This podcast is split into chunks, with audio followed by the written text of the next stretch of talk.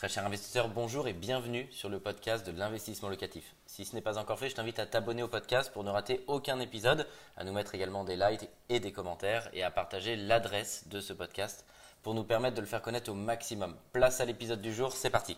Salut à toi très cher entrepreneur immobilier, je m'appelle Manuel Ravier, je suis investisseur immobilier avec plus de 60 lots actuellement détenus et loués. J'ai des locaux commerciaux, des immeubles de rapport, des appartements.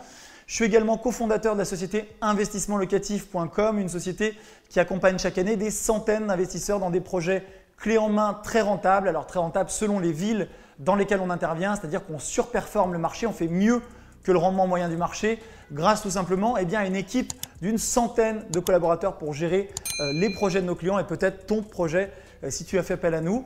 Concrètement, comment ça se passe? Eh bien, tout simplement, on va rechercher une bonne affaire sur le marché grâce à nos chasseurs immobiliers quand tu te positionnes sur le bien, on va à la suite de ça eh bien, optimiser le plan, suivre les travaux de rénovation pour ton compte, faire un cahier des charges travaux très rigoureux en fonction des standards investissement locatif et ensuite eh bien, meubler, décorer le bien pour avoir un effet coup de cœur et pouvoir proposer un loyer sur la tranche haute du marché parce que eh bien, tu te retrouves avec un bien haut de gamme qui est tout simplement mieux euh, que les autres biens qui sont proposés à la location sur le marché. Alors le cinquième point, c'est d'opter pour des biens qui s'autofinancent. Alors qui s'autofinancent, ça ne veut pas forcément dire que le bien sans apport doit s'autofinancer. Dans ma bouche, ça veut dire que tu vas mettre l'apport nécessaire pour que ça ne soit pas ensuite, chaque mois, eh difficile de compléter. Pourquoi? Parce que si par exemple tu dis, ben moi Manuel, je voudrais investir à Paris, je voudrais investir à Lyon ou à Bordeaux dans une ville qui est cotée, et donc ça ne va pas s'autofinancer, donc est-ce qu'il faut euh, fuir ces villes-là?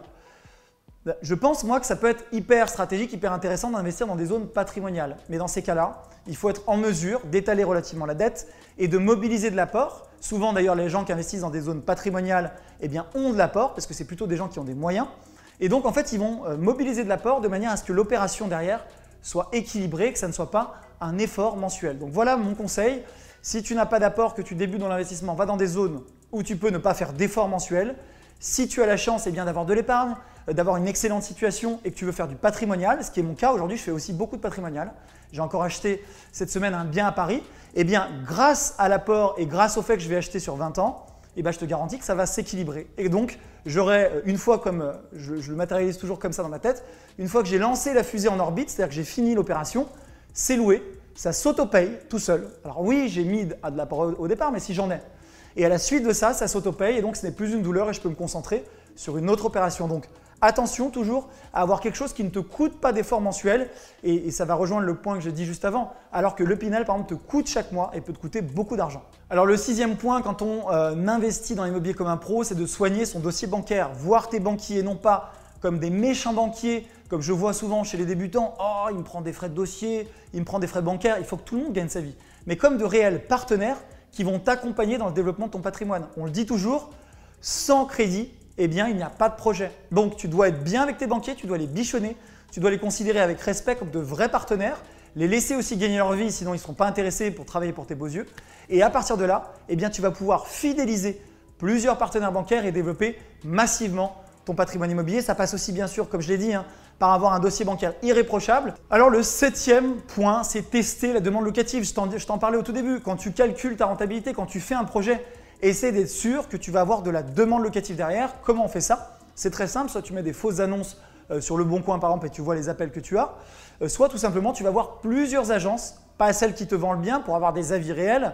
Et tu essaies d'expliquer ce que tu veux faire, si tu veux faire du haut de gamme, parce que parfois, moi j'ai même des clients chez Investissement Locatif qui me disent Monsieur Ravier, euh, c'est trop cher. Et en fait, je dis Mais à quoi vous comparez? Comparez avec des biens du même standing. Parce que si tu fais de la location haut de gamme, tu vas louer plus cher qu'une location en mauvais état. C'est logique. Donc, compare ce qui est comparable, renseigne-toi auprès de professionnels, teste des fausses annonces et tu verras si tu as des demandes et s'il y a une demande sur le secteur avant de te positionner. C'est un point important pour avoir aussi les bonnes hypothèses par rapport à ton rendement locatif. Je te conseille aussi toujours de prendre deux hypothèses, la fourchette basse de loyer, la fourchette haute, pour euh, prendre en compte aussi l'effet saison.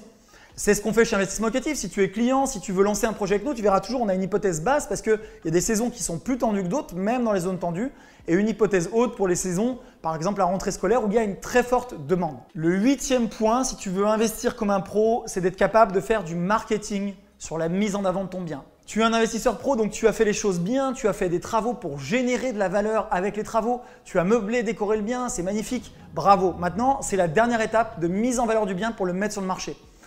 C'est un peu comme quand tu vas dans, une grande surface. Tu vas dans une grande surface, tu as le meilleur produit du monde, mais tu as un packaging qui est pourri. Est-ce que les gens vont l'acheter? Est-ce qu'ils vont le savoir? Tu as un biscuit, par exemple, super, qui est bio, qui est, qui délicieux, c'est c'est génial. Tu as inventé le nouveau Nutella bio, il est encore meilleur. Mais tu as un packaging qui est pourri. Et à côté, tu as le packaging de Ferrero Rocher qui est magnifique. Ils ont bossé leur truc pendant des années, etc. À ton avis, les gens vont acheter quoi? Eh bien, tout simplement, ils vont acheter le meilleur packaging. Donc, tu as un bien de qualité. Ce qu'il faut maintenant, c'est que tu sois en mesure de le mettre en valeur. Donc, ne fais pas l'impasse, je le vois trop souvent, ne fais pas l'impasse sur un photographe professionnel. Trop souvent, je vois des gens euh, qui me disent Manuel, mais je comprends pas, euh, j'arrive pas à louer au bon prix, etc. Ils me sollicitent et je regarde, je leur dis bah, envoie-moi ton annonce. Je regarde l'annonce. Bon, déjà, le texte est pourri, ça donne pas envie. Euh, et deuxièmement, je vois les photos, je dis mais attends, mais qui a pris les photos? Parce que là, ton bien, moi qui ai l'œil, je comprends ce que tu as fait et il est bien, mais les photos sont dégueulasses. Est-ce que tu as fait des photos professionnelles, grand angle, en éclairant bien? Photographe, c'est un métier. Personnellement, quand je fais des photos moi-même, j'ai pas du tout la qualité euh, d'un photographe immobilier. Donc, n'hésite pas à passer par un photographe professionnel. C'est un investissement. Je sais, ça va te coûter un peu d'argent. Demande une facture et tu pourras le passer en charge. C'est encore autre chose, mais dans ta fiscalité.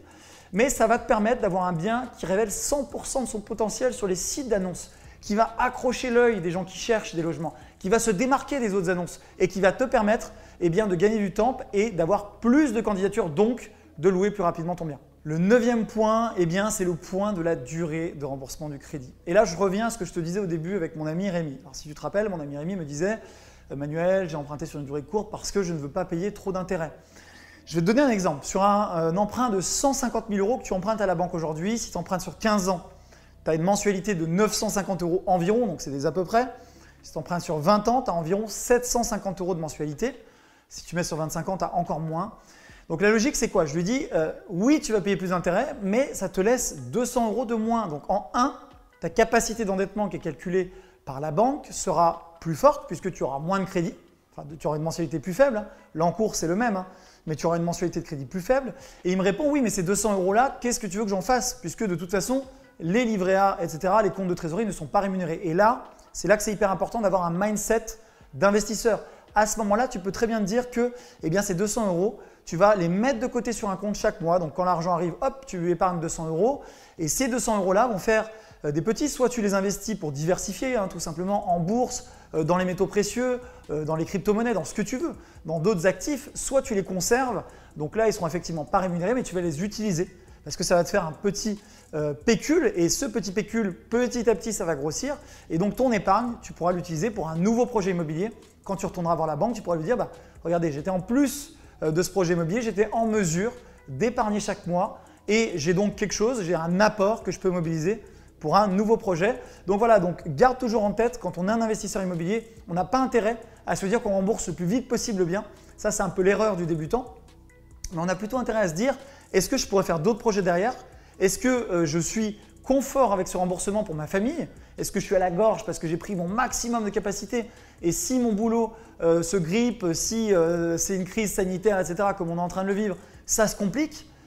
Et donc, comment je vais faire pour rembourser à la fin du mois? Je te conseille, moi, de ne pas vivre avec cette peur. Le but, c'est d'être confort, d'avoir de l'épargne, de pouvoir encore être à l'aise et donc de pouvoir faire de nouveaux projets d'investissement immobilier. C'est comme ça que j'ai bâti, moi, un patrimoine qui est phénoménal et grâce à mes partenaires bancaires que je remercie puisque je sais que certains me regardent et regardent régulièrement les vidéos, mais c'est vraiment grâce à cette stratégie d'étaler la dette, profiter des taux bas, avoir de l'épargne en étant toujours sécure et en investissant dans des biens bien sûr qui sont rentables. Et on arrive maintenant au dixième et dernier point. Ce point-là, c'est le point de la tête. Les gens viennent me voir et me disent Manuel, pour toi c'est facile, c'est facile parce que tu as la société investissement locatif, leader dans l'investissement euh, clé en main pour euh, les gens qui veulent investir dans l'ancien, etc., rentable. Pour toi c'est facile, tu as une équipe de 100 personnes, pour toi c'est facile, tu gagnes bien ta vie, pour toi c'est facile, si, ça. Moi je suis parti de zéro. Je suis parti de zéro, j'aime bien le dire. Ça ne veut pas dire que si j'étais parti avec de l'aide, ça aurait été moins bien. hein. Ça veut simplement dire que c'est pour te dire tout est possible. Quand j'ai commencé cette entreprise, mes parents n'étaient pas investisseurs. J'ai commencé avec 5000 euros sur mon compte bancaire. Euh, Michael avait la même chose. On a commencé de zéro. On n'avait pas de réseau, on n'avait pas de connaissances, etc. Ça veut dire qu'avec l'envie, si tu as l'envie, si tu as les bons conseils, si tu as l'état d'esprit, tu peux soulever des montagnes. Quel que soit l'âge auquel tu commences, c'est euh, véridique. Et moi, je te dis, honnêtement, hein, ce qui fait la différence entre des gens qui réussissent, des gens qui euh, échouent, ou des gens qui euh, vivotent et des gens qui explosent, c'est uniquement le mental. Donc avoir confiance en soi, savoir s'écouter, savoir aussi prendre des risques.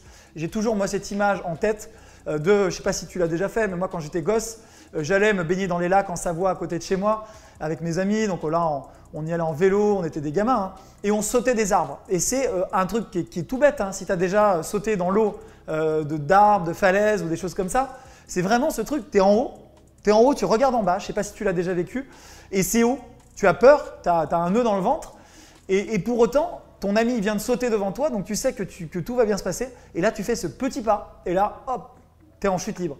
Et c'est vraiment ça, euh, quand on se lance dans l'entrepreneuriat, quand on se lance dans l'investissement immobilier, c'est la différence entre la personne qui réussit et celle qui échoue, ou qui euh, réussit à moitié et, celle qui explose, c'est ce petit pas, cette capacité que tu dois avoir, et ça, ce n'est pas un acquis de naissance, hein. tu peux le travailler, c'est la capacité à dire la partie euh, cérébrale de mon cerveau à analyser, j'ai calculé tous les rendements, j'ai été sur tous les sites de simulateurs, c'est une folie, je sais exactement le, dixième de pourcent de rendement, etc. Moi, excuse-moi, je ne serai pas vulgaire, mais pour moi, c'est bien, mais euh, si tu sais que l'opération est rentable, personnellement, je ne fais pas ces calculs-là parce que j'en vois pas l'intérêt. Mais une fois que tu sais que tu as une bonne opération, qu'elle est rentable, que tu as un dixième en plus, un dixième en moins dans 15 ans, honnêtement, tu t'en fous. Tu dois tout simplement savoir quelle est ta stratégie, et honnêtement, sur cette chaîne YouTube, gratuitement, tu trouves euh, énormément de conseils sur la fiscalité, sur comment trouver la bonne affaire. Tu as déjà tout ce qu'il te faut pour réussir dans l'immobilier. Pour revenir à notre, à notre sujet, euh, l'idée c'est que moi je vois trop de gens qui sont trop cérébraux. Ils sont là, ils sont... Et, on le voit souvent dans le profil ingénieur. Et je ne dis pas du tout comme une critique. Hein. Euh, c'est bien d'analyser, c'est bien d'avoir un profil ingénieur, d'être capable de faire des calculs de dingue, mais à un moment, si tu ne franchis pas, si tu ne fais pas ce petit pas où tu te jettes dans le vide, où tu passes à l'action, si à chaque fois tu fais une offre puis tu, tu, recules, parce qu'en fait tu te fais peur, euh, et tu te dis, oh bah non, finalement il y a une excuse, euh, hop, je vais utiliser l'excuse pour me retirer, comme je le vois parfois, eh bien tu n'auras jamais ton empire immobilier, tu n'auras jamais un gros patrimoine immobilier, c'est pas grave. On n'est pas obligé d'avoir ça pour être heureux. Mais dans ces cas-là, tu dois te regarder dans la glace et te dire, ok, je me sens pas aujourd'hui, donc je travaille sur moi, sur ma confiance, etc. Ou alors tout simplement, je me fais à l'idée en me disant, je vais pas me faire peur en faisant une offre, m'enlevant. Mais voilà, parce que je vois moi trop de profils comme ça et qui me disent, Manuel, mais comment tu fais? Bah, comment tu fais? Tu agis. Une fois que tu as la méthode, que tu as analysé ton marché, que tu as compris tous les fondamentaux, tu ne maîtrises pas 100%, mais tu n'as pas besoin de maîtriser 100% pour faire un investissement rentable. C'était vraiment le message que je voulais te donner.